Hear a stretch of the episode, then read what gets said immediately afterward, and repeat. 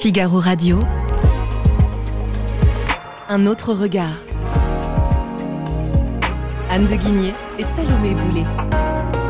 Figaro Radio. Bonjour Anne de Guigné. Bonjour. Dans votre chronique Un autre regard aujourd'hui, vous vous intéressez à un des grands sujets de cet automne, les punaises de lit. Oui, les punaises sont le fléau officiel de cette rentrée. Appartements, cinéma, métro, aéroports, écoles, elles ne laissent aucun répit aux honnêtes citoyens. Face à ces calamités, les politiques ont unanimement jugé qu'il était de leur devoir de se saisir du dossier. Donc les groupes de la majorité ont annoncé qu'ils allaient défendre en décembre une proposition de loi sur ce sujet. Les députés de la France insoumise ne sont pas restés en reste. Eux, ils planchent sur une proposition de résolution.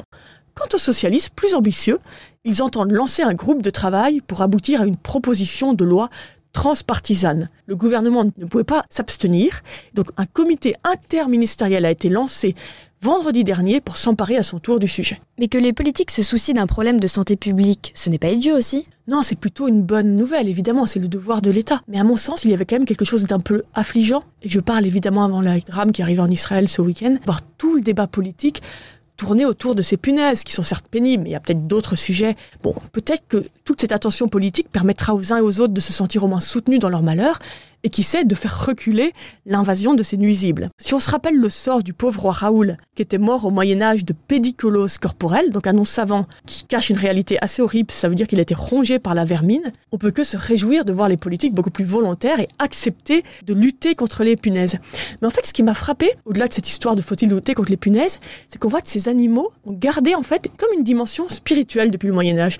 Donc à l'époque, il ne fallait pas lutter contre les punaises de lit, parce qu'elles étaient vues comme des envoyés de Dieu, il fallait donc se soumettre à la calamité. Aujourd'hui, évidemment, ce n'est pas du tout le même sujet, mais j'ai décelé comme une dimension toujours un peu spirituelle autour du rôle de l'État dans la lutte contre les nuisibles. Une dimension spirituelle, c'est-à-dire? En fait, oui, ça paraît absurde, mais si on revient au classique, notamment regardez Fernand Brodel. Je pense que c'est lui qui a le mieux défini les missions de l'État. Et vous allez voir de quoi je parle.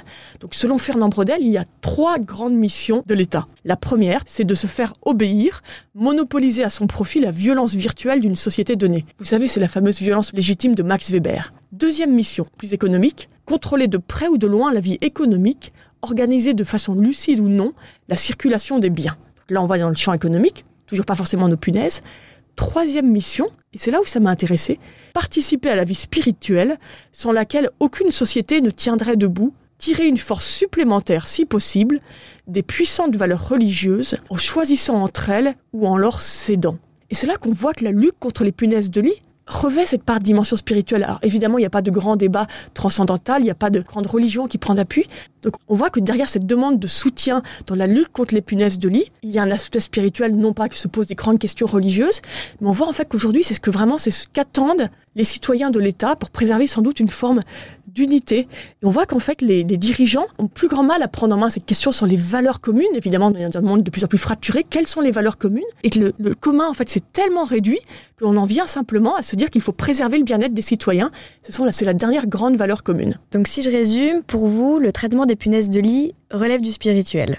Oui, mais vous avez compris évidemment le raccourci. Mais en tout cas, c'est dans cette mission de l'État, la dernière mission selon Fernand Brodel, de l'organisation de la lutte pour les valeurs communes. Et évidemment, ça me déçoit de me dire qu'aujourd'hui, on n'a plus que ça en commun, d'assurer le bien-être de chacun. Et ça m'a fait penser à un, penseur libéral, Bertrand Jouvenel, qui est assez oublié aujourd'hui, mais qui est un grand penseur de l'après-guerre. Et dans son essai, Éthique de la redistribution, il soulignait, à l'époque, la dimension spirituelle, non pas des punaises de lit, mais justement de la redistribution. La redistribution qui ne se contente de lutter contre la pauvreté, en s'assurant que chacun ait un revenu minimum décent, mais qui tente en fait d'instaurer une forme d'égalitarisme. Et Brodel disait, le socialisme cherche à retrouver cette unité, l'unité de la nation, sans la foi qui la rend possible. Il avait déjà cette réflexion sur le fait comment dans un monde sécularisé on retrouve l'unité. Et en fait, quelques décennies plus tard, on voit que ce n'est plus la redistribution qui nourrit cet espoir d'unité, mais les services publics anti-parasitaires. Chacun jugera si c'est un progrès ou non.